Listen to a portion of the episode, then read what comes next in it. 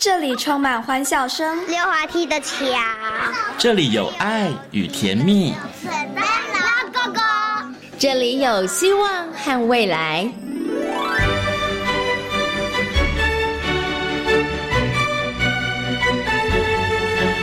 遇见幸福幼儿园，遇见幸福幼，遇见幸福幼，遇见幸福幼儿园。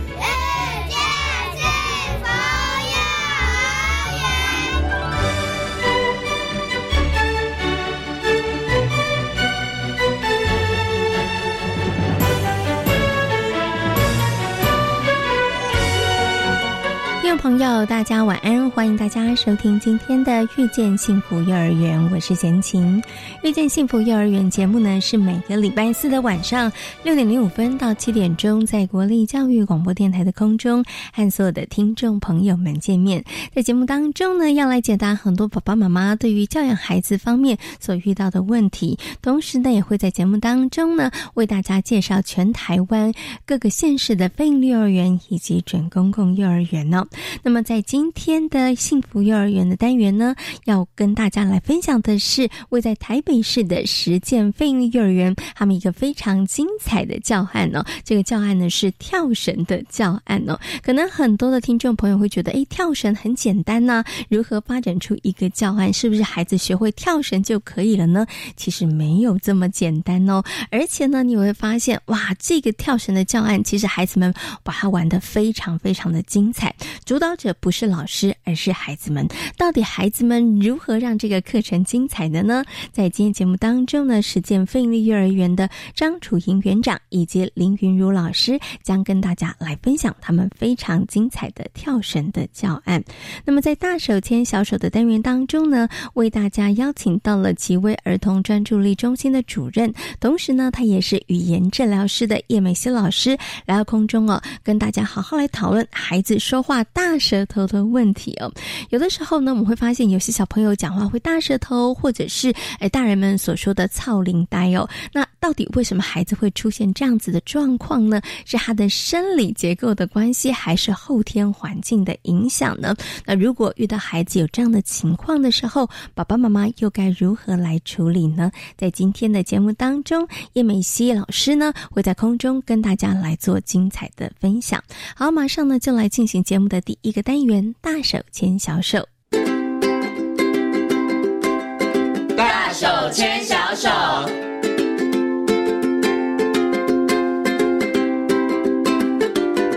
是教育广播电台，您现在所收听到的节目呢是遇见幸福幼儿园，我是贤琴。接下来呢，在节目当中呢，我们要进行的单元是大手牵小手的单元。很高兴的呢，在今天节目当中呢，为大家邀请到奇威专注力教育中心的叶美希老师、叶美希主任呢，来到节目当中哦，跟所有听众朋友呢，好好来谈谈孩子语言发展方面的问题哦。首先呢，先跟我们的美希老师问声好，Hello，美希老师你好。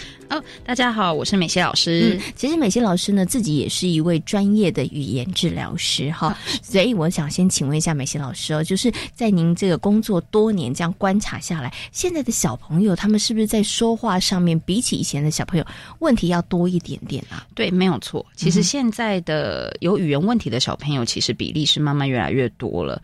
那可能也会跟我们说，在教养上面的关系，然后还有给予的刺激的部分都有可能，嗯，对，都会有一些影响。是 OK，所以他其实语言问题会多的这个因素当然很多啦。所以像刚刚美琪老师讲，可能是教养啦，这个部分上也有一些这个哎，对，爸爸妈妈要稍微注意一下的哈。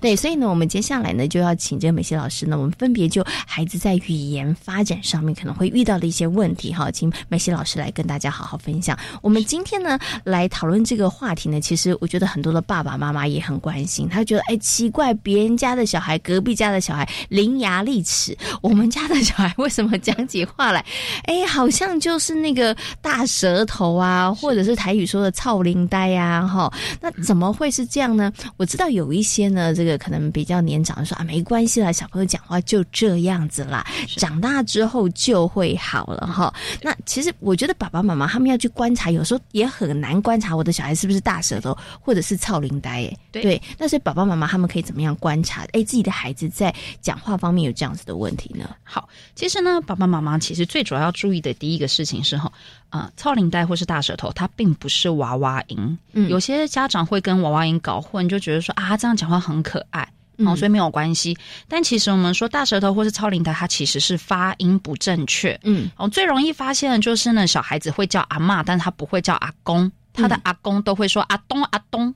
嗯，哦，这一种的，或者是呢，他今天要讲他肚子饿，但是你听起来会很像裤子饿，然后就想说，啊，这是什么？我听不懂。可是他听起来真的也是可爱的声音，对。但我们说娃娃音比较像是啊很可爱、很高频的那种声音，但是它不是发音的错误。所以，但是基本上那个娃娃音听起来可爱，但是那个音是对的，对，音是对的，没有错。对，所以像大舌头跟操灵呆，它其实就是发音是错的。可是我这时候又有疑问了，要帮听众朋友问说：，可是美琪老师，可能刚开始的时候小朋友，你知道他经过练习嘛，所以前面可能只是练习不够，所以刚开始学习讲的不好。好，应该不是这个大舌头或超龄带吧？啊，没有错。所以其实我我常常跟家长说一句话，就是呢，老一辈的说的所谓慢一点会好，它不完全是错的。嗯哼。好，但是我们说在呃我们的经验里面，我们说分界点是四岁。嗯，如果四岁之后他讲的话没有办法让陌生人，就是比较不熟悉的人听得懂的话。那基本上就要担心他是有供应问题，就是有发音不清楚的问题了。嗯，如果是四岁之前，的确都是可以再观察的，哦，都是可以再等的。因为，嗯，我们说其实说话里面有这么多的声音，每一个声音它其实有不同的一个发展年龄啦。嗯哦，也就是说，像有的支持失日的音，我们会说他可能要到五六岁之后，他才会发的比较好。嗯啊，那有些，但是我们说大部分的声音，他在四岁之后，其实应该是都要 OK 的了。嗯，哦，所以四岁是一个关键的点。四岁之后，如果大部分的人都听不懂他讲话，哦，我们尤其，呃，应该是说很多人听不懂他讲的大部分的话，嗯，那么。嗯，他就要需要去注意了。嗯，对，那您讲的是大部分。如果说他单纯的可能就几个字，比如说卷舌音，对，他都卷不起来，对不对？哈，日跟了，对，其实然后常常都会搞混。那这样子的话，也有可能吗？还是只是说他在这个部分上面的，因为他只算是小部分嘛？对，那会不会是在这个部分上的学习，他其实没有学的很好，再加强其实就 OK 了呢？那是有可能啊，所以我们还是会抓四岁，因为四岁的时候，其实有可能我家长其实的确。没有办法知道说哪些因他应该要发展好，哪些因不用。那所以我们会说，四岁如果有疑虑，四岁的时候带去让医师看，然后让治疗师去做评估，这样是比较保险的。嗯，对。那但是一定要在四岁了。嗯，对，就是我的意思是说你。不要尽量拖到说啊小一小二啊，那有时候真的就会比较慢一点点。嗯，OK，好，所以那个这个关键的数字就是四岁，对不对？所以呢，如果小朋友在四岁以前，你发现哎他讲话有的时候哎好像听不太清楚，那其实爸爸妈妈可以再多观察一下。对，没有错。那如果四岁之后哎发现其实好像那个状况没有好转，或者是有些音怎么奇怪，讲了好多次他还是一样没法好，那这个时候可能就要去找语言治疗师来来做一个评估跟协助了。好，好，那我们要回过头来。问就是说，那到底为什么孩子会大舌头跟超龄呆？这爸爸妈妈想就奇怪了。我讲话很 OK 呀，那为什么我的小孩讲话会大舌头呢？对，没有错。嗯，我们说大概其实可以分成，大部分可以说分成四个原因。好，第一个原因是听力的问题。好，那这个东西也是比较多家长会去忽略的地方。听力问题，我们常常会家长会觉得说，哎，我跟他讲话，他都有听得到。他有回应啊，对，没有错。但是我们说，其实真正的一个听力检查的话，我们是会去测不同的频率的。哦，那有的时候他可能大部分的频率他是听的 OK，可是在高频音或是其他声音，他的听的并不是那么的好，那就会影响他某些声音的发音。嗯，哦，所以听力问题的话是要考虑的一个点。那另外一个问题是我们说器官构造的问题。哦，比方说有的小朋友他可能是唇腭裂的，或者是他的舌系段舌系带真的太短了。嗯哼，哦，那这也会去影响他的发音问题。那再来还有我们。说功能性，也就是说，讲话其实是要靠我们的唇部，要靠我们的舌头的一些动作的改变。那如果说他的肌肉动作控制并不是太好，或者是说他的舌头灵活度并不好，那也会去影响到他的发音。那最后一个当然就是我们说比较常见，就可能是发展性的，也就是说。嗯，比方说他本身就是有发展迟缓啊，或是特殊诊断啊，那这种就比较特别。你可能小孩爸妈可能一开始就会知道说啊，小孩可能未来会有这样的问题的。嗯，对，OK。所以小朋友为什么讲话会大舌头、操灵呆呢？其实刚刚这个美西老师讲，就是大概有四个方向啊。哈。那到底每一个孩子他的状况是什么？这个大概真的就要经过专业的这个语言治疗师的诊断，你才能够知道，因为每一种它的治疗方式应该。都不一样吧，对不对？没有错，对，因为它的差别度其实是非常非常大的，对，没有错。那我想请问一下梅西老师，以你刚刚讲的四个状况，是哪一种它其实是会比较棘手，然后其实它可能要花的这个治疗的时间或者是矫正的时间要比较长的呢？嗯，其实。大部分来说，我们说，如果它有器官构造的问题，如果是舌系带的话，它相对当然是比较容易去处理。嗯嗯嗯。对，但如果我们说它只是唇腭裂的话，它花的时间就会比较长，因为你要从很小时候就开始动手术，那手术会到比较大的时候，你都还是要进行的。嗯哼。那再来的话，如果说是发展。性的问题，比方说我们说发展迟缓啊，或者他有特殊诊断的话，那这一个部分你要去教导他的时候，他的确有，也可能不一定像其他小孩子那么容易听得懂。嗯，哦，所以这样这两者上面来说，他有可能都会花比较多的时间去做处理的。嗯哼，OK，好。那如果说是您刚刚讲的听力的问题，我就在想说，那有些孩子他可能在听力的构造上面，他可能对于某些音频的音，他那个听清楚就真的比较困难，这时候怎么办呢？我们怎么样让孩子把这个音发好？可是他因为他在接收上面就有一点点问题啦，所以这个时候父母亲要怎么处理呢？好，当然我们要看几个状况，就是第一个，他需不需要佩戴助听器？嗯哼，好，那嗯，基本上爸爸妈妈不用太担心，因为很多人其实有的时候会担心说，哎，他。只是一点点听不好，那就没有佩戴。嗯哼。那但是有时候其实适时的需要佩戴助听器，会帮助他们听。那当当他们听得清楚，他们就会学得好。嗯哼。那另外一种是他真的目前可能还不适合佩戴助听器，那也可能或者不需要，他真的就还是听不清楚的话，通常我们是会给他比较多的一些视觉的回馈。嗯。好，比方我们在说话在练习的时候，我们会口型会做的比较夸张。嗯。那甚至我们会有一些器材教具去辅助，让他知道说，哎，其实我们的舌头动作应该要怎么做。嗯，那我们才可以发出这样的声音。嗯哦，那所以，然后他的声音跟我们实际正确的声音跟你的发音有哪里有错误，会给他一个比较明确的东西去看。嗯哦，用视觉的回馈比较好。嗯，OK，好，所以其实也不是说，哎，他在听力上面有一些音频的音听不清楚，我们就要佩戴助听器。其实不一定，不一定，对不对？所以也是要看孩子的状况啦。对，所以刚刚美些老师提到，哎，有这些原因，他可能会造成孩子可能说话大舌头啊、操铃呆呀。但是每一种状况哈，每种成因治疗的方式都不一样。那你说这个治疗是不是就是一定要割舌系带？也不一定。对，所以这个，所以这个也是真的就要需要经过评估了。所以我接下来问的问题就是。哎，真的很多，我听过很多人说，大舌头就是去割舌系带。那刚刚其实美琪老师也有说啦，他比如说舌系带可能太短啦，动手术就 OK 啦。那是不是每一个都要动手术呢？其实没有，我知道现在有非常多的家长，甚至是在小孩子刚出生之后就直接让呃小孩子。动这个手术了哈，那但是这真的是不必要的哈，真的不是每一个小孩子都需要。我们可以说，呃，给家长几个方向去观察小孩子需不需要，嗯哼，剪舌系带。第一个，如果他的舌头伸出来是 W 型。好，一般我们伸出来其实是 U 型的，是圆弧的。对，那如果它伸出来中间是往内缩，所以像 W 型的话，那这个就要注意了，它有可能就是舌系带过短了啊。OK。第二个就是它舌头往前伸的时候是没有办法超出嘴唇的，比较短哦。对，比较短，就是哎，那他很努力，但是他就卡住了，他可能只有在超过牙齿，但没超过嘴唇。我懂了，因为舌系带牵着他了，对，没有出来，没有错。OK。那第三个就是他舌头伸出来之后，但他碰不到上唇。嗯哼，对，他碰不到上唇，他。呃，这个东西是它太短碰不到上唇，不是说他可能有的小朋友是力量不好碰不到，但是这个东西可以再去做评估。哦，基本上这三个是一个比较重要的点，如果它都符合，嗯，那可能就要去耳鼻喉科了。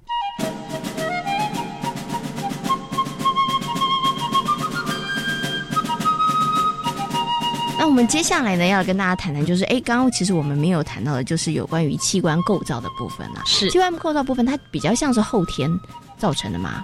器官构造的话，大部分其实是先天的。我们会讲是先呃后天可能就是有另外受伤了。那它大部分我们说的就是先天性的。嗯，对。那先天性的话，大部分的话比较明显的话，你一出生就会被发现。嗯，哦，比方我们刚刚提到的唇腭裂的部分，你一出生的时候，大部分显性的话是会被发现的。嗯好，只有少数。少数是隐性的，嗯哼，哦，那隐性的有可能在生活中你都不觉得有什么样的状况，外观也看不出来，嗯哼，哦，但是他在发音的时候，你可能会觉得他有一些比较特别的，嗯，声音，嗯哼，哦，比方说你会觉得，啊，你讲话都是鼻音的声音很重，鼻音特别重，对，然后呢，你怎么跟他讲，他就是啊，对。然后你会发现他就是。呃，在讲话或在喝东西的时候，他讲话鼻音重，然后喝东西的时候，你会发现他比较容易可能从那个从很很容易从鼻子里面喷，就是呛到，会觉得不舒服。嗯好，那这样子的话，你们就要注意，家长就要注意的就是他是不是有隐性的一个传染力。哦，那这个就是先天的这个部分，这是先天的，对对对。好，那可是像美西老师，他其实有一些可能小朋友他是，比如说我们讲要卷舌，有些小朋友他可能不会卷，或者是他可能是跟你的这个肌肉的这个力量其实也有关。关系是这个，其实也会影响小朋友在说话的部分上面，听起来没有就是怪怪的了。对，嗯哼，嗯，这个部分的话呢，我们就说比较常见的，的确就是第一个是他最简单的话，我们当然就是说他自己不知道舌头位置要怎么摆，那这个东西你就教他，他他就会了。嗯哼，另外一种是，呃，他真的是肌肉力量比较弱。嗯，好，比方很多小朋友他可能平常讲话的时候只要呃开开的。嗯，然后你会觉得他讲话好像和和，嘴巴都没有什么带动。对，是啊，这一种是一个肌肉力量。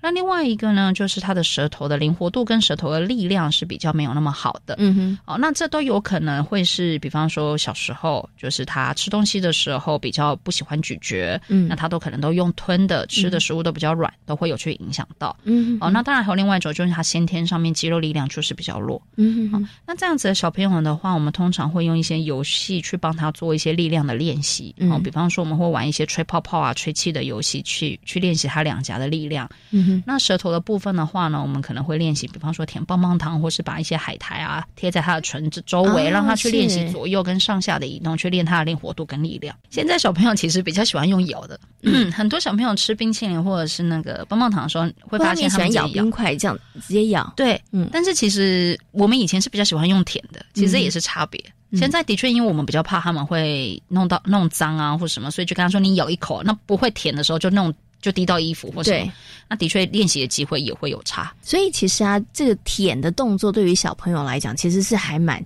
需要练习的。是对，所以爸爸妈妈在生活当中、日常生活当中，你真的可能也要创造这样的机会，或者孩子在舔的时候，你也不要跟他说：“哎，你不要舔哦。”对对，还是要让他多多的这个。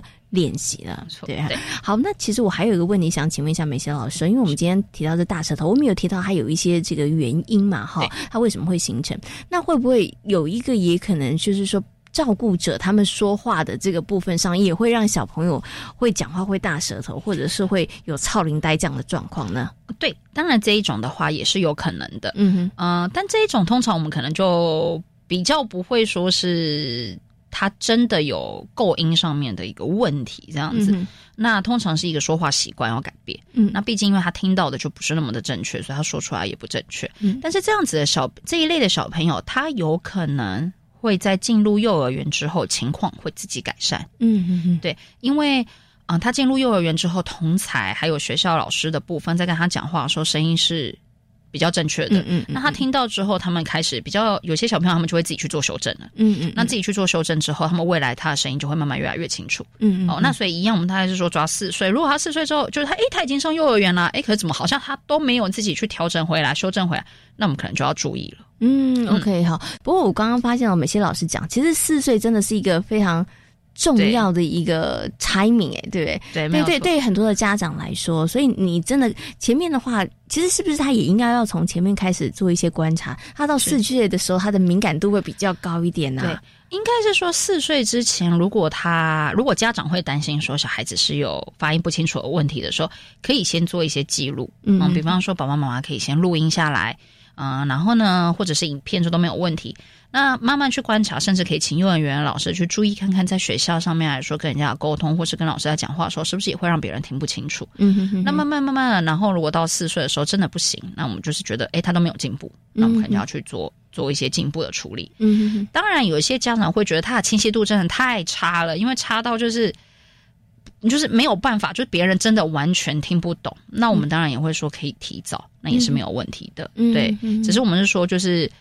大概是四岁啦，就是最晚你你大概四岁的时候去处理，但你也不用过早说两岁的时候不行，他就是一定要要做公演，那个也也对小孩子来说其实有点太困难了，是因为他也还在学习嘛，对，你要给他一点时间，对。他可能学的没那么好，但是时间稍微长一点，对。他可以慢慢慢慢慢这个练习，对，尤其是因为在两岁，呃，我们说四岁的时候，其实是因为嗯，另外一个是这个时候如果我们要做去介入做一些治疗，其实小孩子是比较听得懂的。哦哦，所以为什么说这个是关键点啦？对，因为如果你太早前面早的话，其实可能孩子要跟他沟通，或者是要叫他去做一些调整，对。孩子可能是会比较没办法接，就是没办法做的那么好。对，他是比较没有办法做那么好的。对，所以呃，如果真的是要做构音的话，我们会说是四岁了。嗯，对，除非我们说他有其他问题，那比方我们刚刚说听力或是他肌肉力量，那当然就要比较早一点开始处理。嗯，OK。所以其实我觉得关于孩子说话这件事情啊，很多爸爸妈妈觉得哦，孩子会说话就好了，会发出声音好像就好了。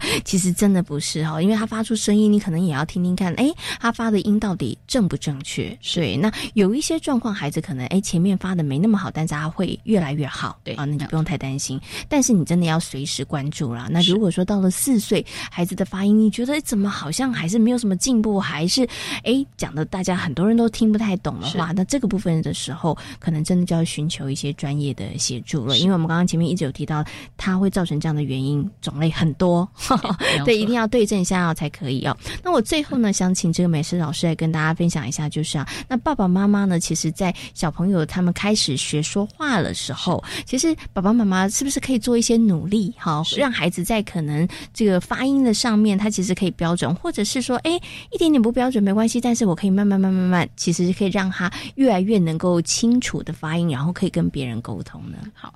嗯，这个部分的话，我们从出生开始之后讲的话，我们就会注意几个点哈。第一个就是我们在进食的时，就是在给让小孩子喂食的时候，其实我们要注意几个东西，就是不要刻意都只给小孩子吃软的东西。当他们开始进入副食品的时候，那个时候当然还是比较是粥啊糊状的东西，但是慢慢慢慢开始增加颗粒的东西，然后质感开始越来越多，质地越来越多，不同的口感，让小孩子去尝试。另外一个就是，我们尽量不要说，哎，一两岁之后食物还剪得太小块，都没有让他们自己去做咀嚼的动作，是因为这可能会影响到他的肌肉力量的部分，嗯那导致他未来可能会因为肌肉力量不足，然后所以在讲话的时候，你会觉得他清晰度比较没有那么的好，嗯哼。那另外一个东西是呢，小朋友他难免有时候讲话还没那么清楚，所以我们大人如果在跟他们说话的时候，其实可以速度放慢一点点。哦，是。对，因为当你讲的太快，小孩子他们可能接收的没有这么好，哇，觉得哇，好多讯息，好多声音过去哦，那他就没有办法好好的学，嗯，哦，所以有时候适时的放慢自己的说话速度，对小孩子来说是有帮助的，嗯，好，那最后一个就是大家要注意的是，不要因为孩子说不清楚、说不好，您就请小孩子重说一次。这不对吗？很多人都是这么做的呀，就是说不好再说一次啊。对，应该这么说吼，重说一次难免，但是不要让他真的重说很多次。嗯，为什么？小孩子其实是会，他不用你说你讲错了，他只要你让他重新说一次，重新说第二次，说第三次，再说一次，他就会知道我刚刚讲的那个话一定有问题。是，那他久而久之，他们也很聪明。嗯哼，他会避开这个声音的。比方说，他发现他每每一次讲某一个单字、某一个词的时候，妈妈就会要我重说一次，那我就不要讲那个字。哦，那不讲不练习，问题就一样存在啦。对，那或者是他就会觉得说，那我以后就干脆就越就讲少一点好了。嗯，是我不要讲就好了。嗯嗯对。那所以应该是说，我们当然可以要求他说，哎，你讲，哎，刚刚你说的是，比方说他要说小鸡，他可能讲错了，那我们承认说，哎，你刚刚说的是小鸡吗？啊。我刚刚没有听清楚，你可以再说一次吗？一次可能是可以啦。对，但你不要说，哎。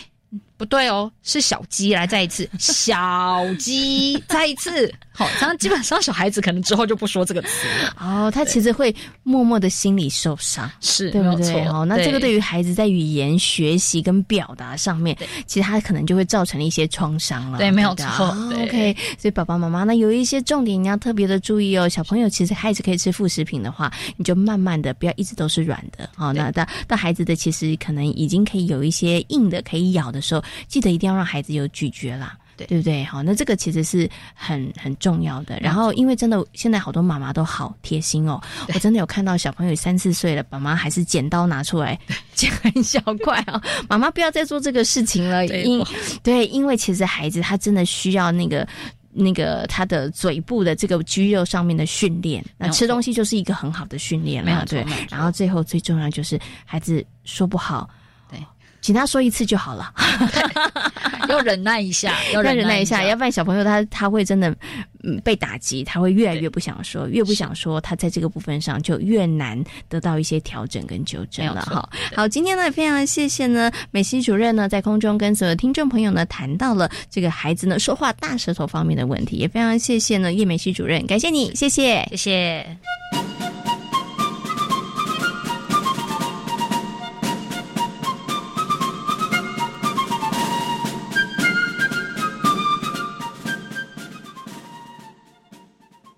是小儿科阿包医生吴汉蒙。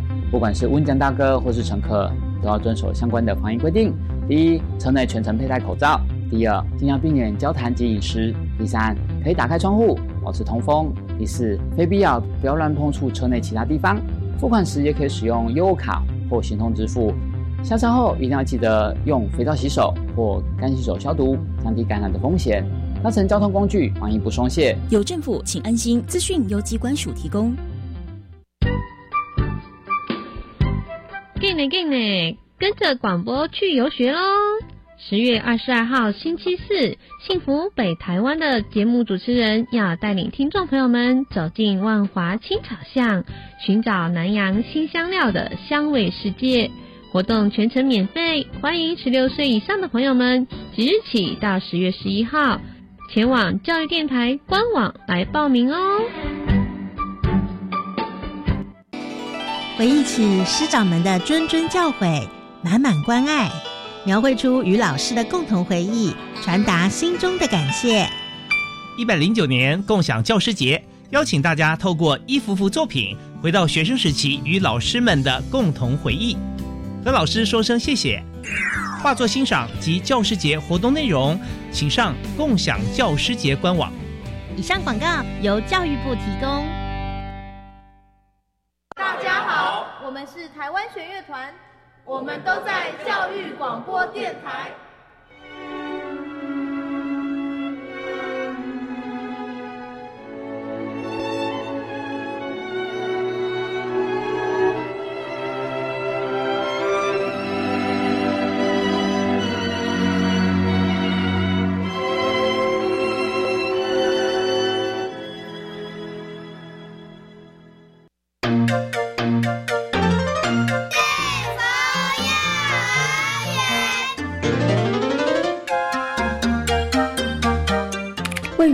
是实践国小内的实践飞鹰幼儿园，善加利用校园的操场以及场地，在课程当中安排体能活动，强化孩子们的大肢体动作以及体力，也发展出跳绳、躲避球等精彩的体能教案。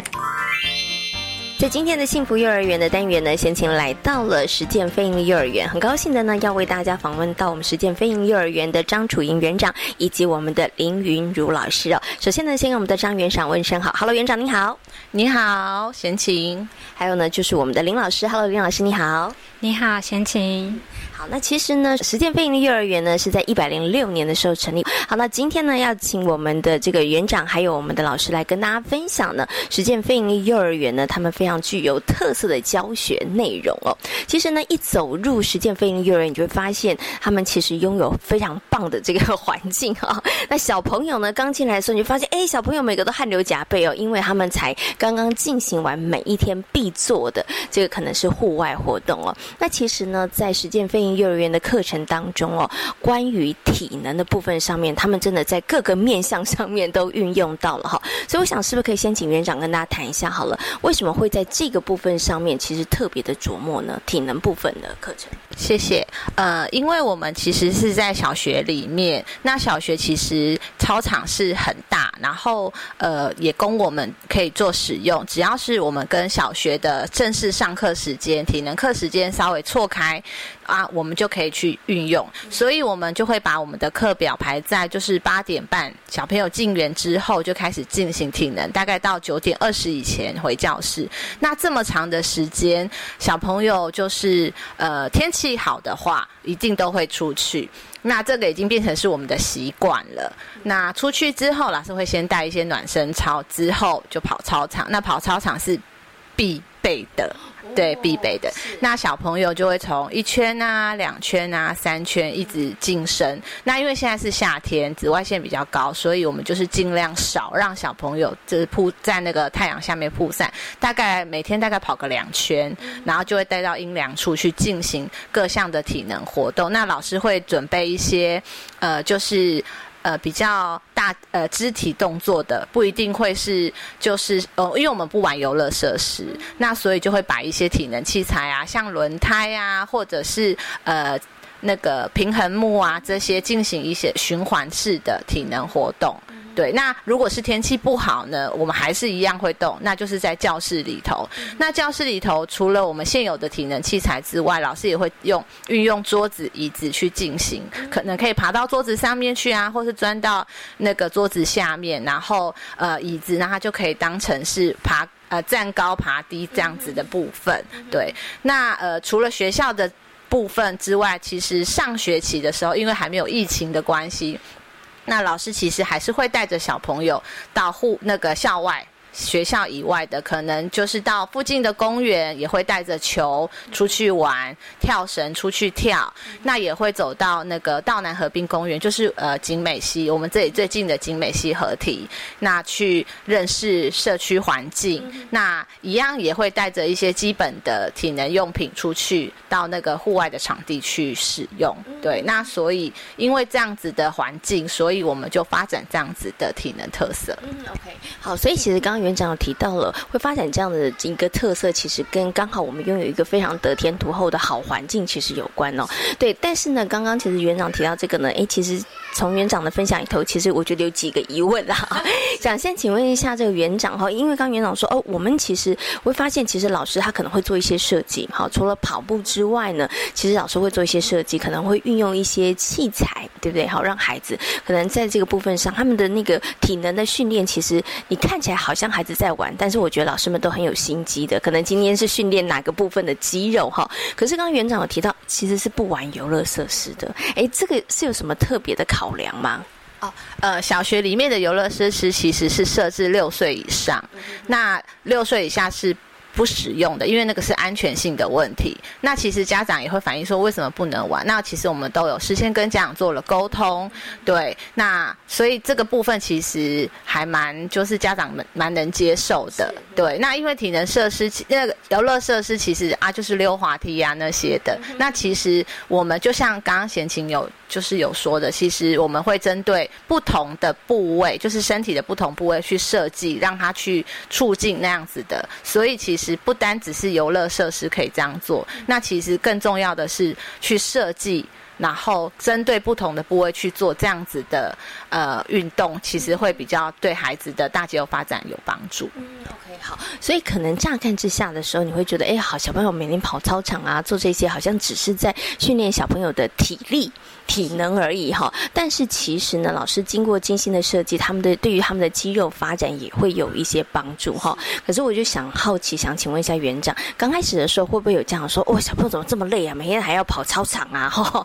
然后呢？又太阳好像夏天真的很热，他们这样子可以吗？平常叫他走两步路就嗨嗨叫了哈。那小朋友真的可以这样子训练吗？那经过啦，在园里头，小朋友可能真的入园一段时间之后，是不是真？后来也会有家长反映说，哎，孩子真的不太一样了，可能有哪一些部分上面的改变呢？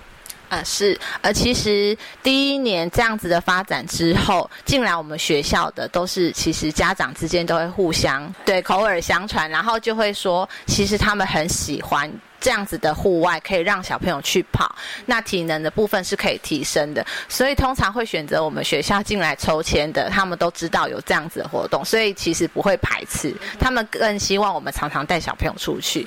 那因为夏天到了，确实也会有一些家长说，呃，就是不要在太阳下面曝晒太多。那其实我们每天都会去看那个指，就是呃紫外线的指示。标示，然后提醒老师说，呃，今天的紫外线可能太高了，你们可能带出去跑个两圈，就可能去阴凉处。所以这样子的提醒是安全性，还我们其实都是有，就是事先做到的。所以这个部分其实家长都能够接受。那他们更希望就是孩子的体能是可以提升的，这样对于其实学习是有帮助的。那是不是有一些家长他们其实真的有回馈说，哎，我们家的小朋友进来园里头，其实经过了几个月的训练，他其实可能真的有一些不一样的地方呢？呃，其实，在有家长会说，其实他们体力有变比较好。对，虽然每个人其实你等下看一下哈，每个人都晒得很黑，可是对于他们学习，其实运动完之后稍微休息一下，缓和一下，接下来的学习其实都还蛮提升的。对。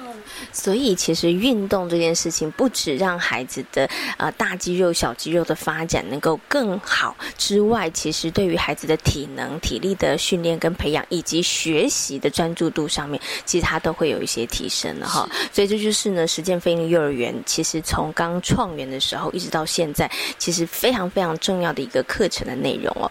可是呢，可能我们刚刚听园长讲说，哦，好，那他们的这个运动的课程，可能就是在每一天的早上，好固定的时。间去运动。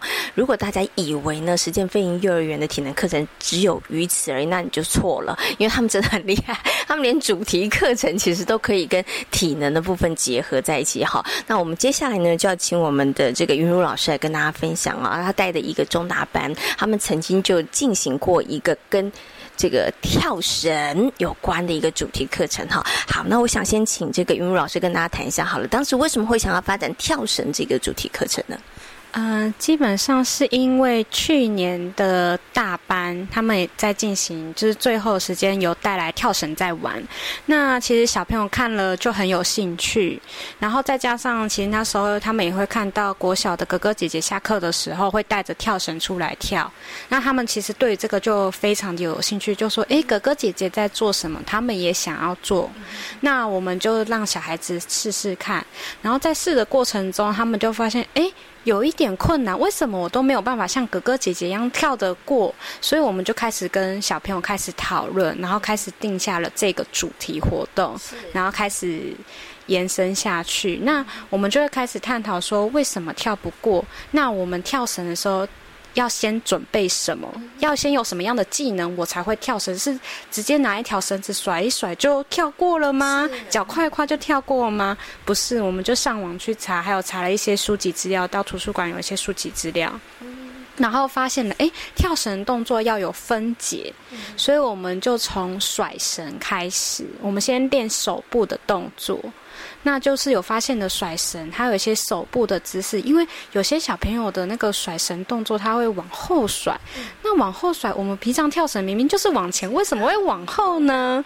对，所以就有又有了一些讨论，所以就会做得很长久。那除了甩以外，就是他们会甩之后，我们再开始讨论说，那我们要怎么加入了脚步动作？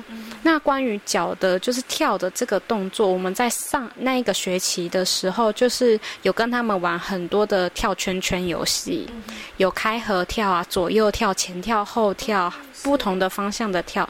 所以他们基本上跳的动作他们会了，可是怎么样把甩绳的动作跟跳的动作合起来，那又是另外一件事情。那又开始在讨论。是，那中间就有小朋友说到说，诶，那我们可以去问哥哥姐姐怎么跳，所以就请了毕业生，国小毕业生来。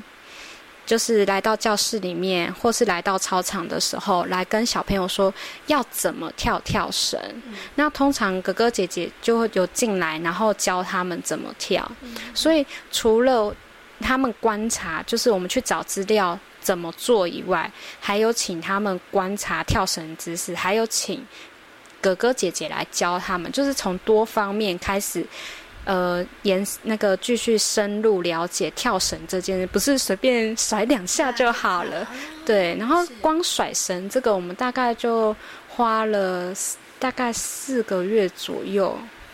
因为甩绳动作不是只是甩而已，它还有前甩跟后甩那一些，因为会延伸到之后的跳绳动作，比如说有交叉跳，或是。单脚跳那些，反就是有一些跳绳姿势，所以光甩绳动作，我们就跟小孩子进行了大概四个月左右，然后还有一些讨论，说还有比如说甩绳的时候有安全的问题，我这样甩的时候可能就会甩到隔壁的小朋友，那我要怎么解决？那他们通常我们在进行主题活动，就是从这些问题，今天发生的问题讨论、修正了以后，下次再去做。对。所以它还也是有阶段性的啦，就甩绳，然后你看脚步怎么去训练，然后再来就是怎么两个可以融合在一起哈，也包含了要去访问，要去观察，对哈。所以其实在这个过程当中，我觉得孩子不止学跳绳这件事情，他们也学到了一些发现问题、解决问题的一些这个方式啦，对不对哈？对，而且之后就是除了个人你自己要会跳绳以外，我们到了后期就是要跟别人合作跳跳绳。对，所以他们又开始的新的问题，又要解决。我一个人跳跳绳，哇，我可以跳得很厉害。可是我两个人的时候，我要配合人家，我们要合作才有办法，所以我们才会走得这么的长久。对，还有一些玩跳绳的活动，比如说以前小时候不是会有那种甩大绳，是，对，所以我要看准了才能做，是，对，所以他们都在这些里面就是学习能力。所以其实啊，除了自己会跳绳之外，还有很多延伸跟跳绳有关的，像刚刚云老师讲的，哎，怎么样双人跳，或者是变成是一种跳绳的一个游戏。贤琴小时候玩那种猫抓老鼠，就是跳绳然后进去跑的。对，可是我就好奇了，云老师，现在小朋友他们怎么会知道？是不是他们在搜集资料的过程当中有看到，所以又诱发了他们的兴趣呢？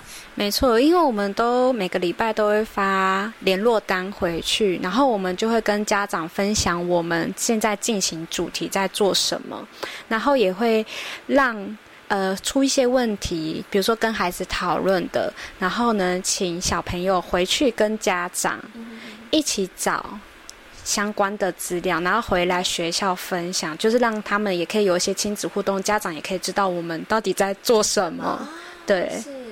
所以可能就从这个亲子互动的过程当中，爸爸妈妈也会分享了一点他自己以前 怎么玩跳绳的，然后小朋友就有兴趣了，然后就开始慢慢慢慢的哇！所以现在呢，这个班级的小朋友应该都很会跳绳了吧？基本上大部分人都是会跳绳，而且我们前阵子才进行那个跳绳考证，他们说要进行跳绳考证的活动，对，这也是小朋友自己提出来的。对，我们就是进行的讨论。我们问他们说：“那你们现在都会跳绳，那你们的目标要做什么？最后的目标，对，给他们出一个高一点难度的问题。对，然后他们就有说到：，哎，我以前去跑步啊、脚踏车啊，都去参加那个比赛的时候有得到奖状，所以就开始跟他们讨论。对，然后金勇这样的方式，他们就有提到。”所以他们也很希望我自己钻研了这么久的跳绳，我是不是也应该得到个证书，对不对？哈，那我就好奇了，请问一下云云老师，你们的怎么样来进行考证？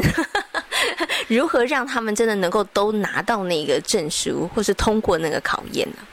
呃，我们就是跟他们讨论说，首先先讨论那个奖状的内容，到底应该要有什么东西，然后对，然后我们到底要进行的是参加就可以得到的，还是跳多少下就可以得到的？那是奖状还是奖杯还是奖牌？因为他们有带来分享，对，然后最后的讨论就是要变成像证书那样子，就是像。呃，因为有小朋友说，我妈妈有去考机车驾照，对，然后就得到了一张证明，他会骑那个机车的证书，所以他们就以这个方式围下去，然后就开始讨论说，那呃是只要有来跳。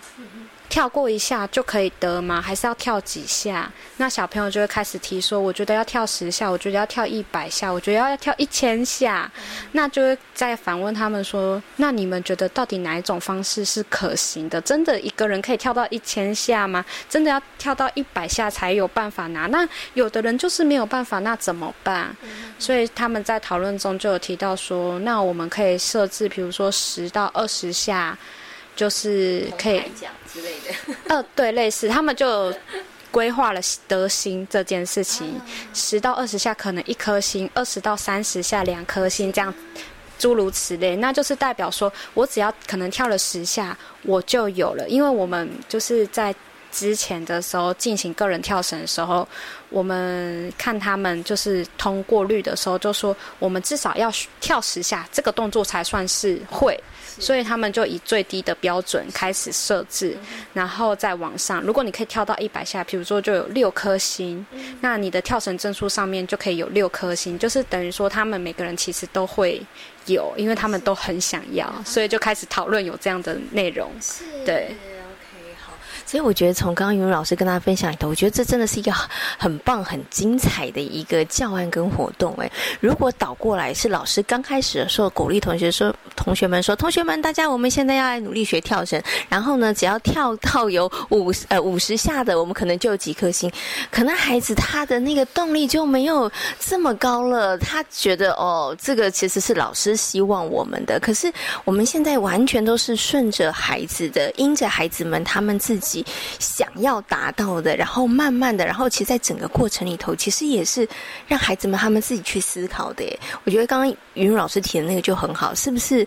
一定要跳到五十或一百？可是有的人他也真的好努力，可是他没有办法跳到，那你是不是都不给他？哎，这个其实在这个过程里头，孩子他们其实因为跳绳这件事情，我觉得他可以也有很多的思考跟这个学习的部分哈。好，所以刚刚云茹老师有跟大家分享了这个有关于跳绳的教案哦，其实它进行时间很长。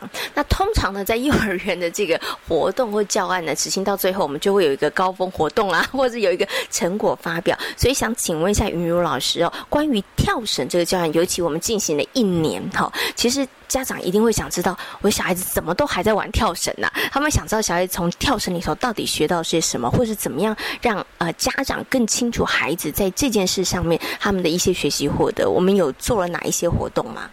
嗯，我们在最后的时候，我们是在毕业典礼上面呈现我们最后跳跳绳的成果。然后在这个部分，我们就是有跟小朋友讨论说，我们今年毕业典礼你们想要表演什么？他们都一直说要表演跳绳，从上学期就说我们可以上台表演吗？我们可以去台上表演跳绳吗？所以今年我们也是听了他们的意见，觉得诶，既然你们跳绳这样是可以的，那我们就把跳绳带到毕业典礼来表演。那在过程中就又开始跟讨小朋友讨论说，那你们要跳什么？然后有的人就把平常的跳绳动作都念出来，比如说我要双脚跳，我要跑步跳，我要交叉跳，还有我要跟我的好朋友一起跳。那从中我们就开始继续跟小朋友讨论出跳绳的动作，就把平常的跳绳动作都融入在表演之中。然后除了有单人的跳绳。然后还有双人的跳绳，还有把最后呃游戏的跳绳也带到了表演之中。对，上学期的部分，我们邀请了家长一起来陪小孩跳跳绳，因为大概在上学期邀请家长进来的时候，大概就是小朋友刚跳大概一个月左右。那其实从中，呃，家长除了就是平常我们，呃，联络单回去跟家长分享主题的部分以外，我们想说邀请家长来看着他的孩子在学校是如何进行跳绳的，对，所以就有邀请家长一起来到学校陪着孩子一起跳，然后那时候有收集一些跳绳的游戏，那小朋友也会跟家长很兴奋分享说：“妈妈，我们一起来玩这个。”好，刚刚呢，其实有听到云云老师跟大家分享了，其实我们进行的跳绳的课程，那其实有另外一个班级，他进行的主题课程是躲避球哦，所以我很好奇啦，想请问一下这个园长，就是说，哎，其实这个躲避球或者跳绳这样的主题课程。其实是老师们在学习初的时候已经先讨论好，说，哎，那我们就带着孩子来进行这样的课程，还是说，其实，在跟孩子们平常的互动当中，从孩子们他们心里头，他们就对这个产生兴趣而发展出来的呢？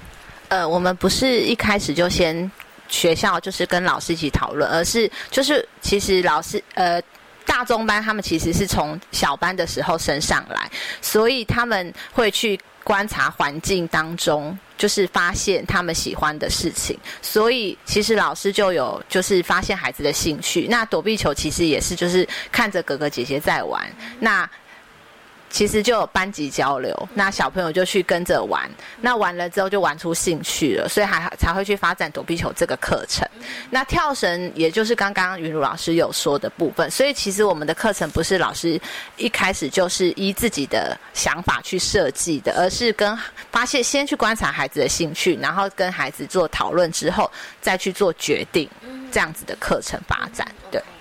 那想请问一下园长哦，像这样子以体能为主轴的这个可能主题课程，其实真的非常非常少。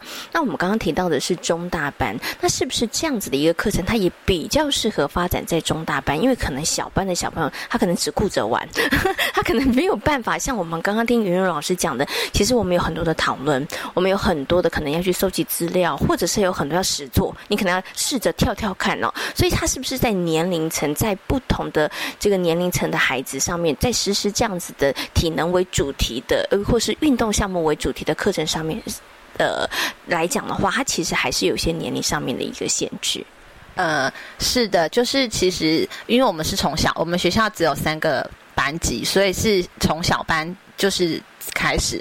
那小班因为是新生进来，所以其实他们在适应环境跟适应。呃，同才跟老师就是有需要花很长的一段时间，所以其实在这个部分，就像呃主题的东西是需要互相讨论的。那他们在语言发展的部分其实还没有这么成熟，然后在人际互动方面也没有那么的成熟，所以其实我们在小班的时候比较主轴在于适应这个环境，认识呃实践国小这个学校，然后让他们熟悉了同学、老师之后，其实他们就会去。观察，因为老师会带着他们去观察环境。那其实就像我刚刚说的，大中班他们会发展，这可能是他们观察出来的，然后就培养他们的兴趣。那有兴趣之后，其实他们更成熟之后，他们就可以去发展这样子的课程。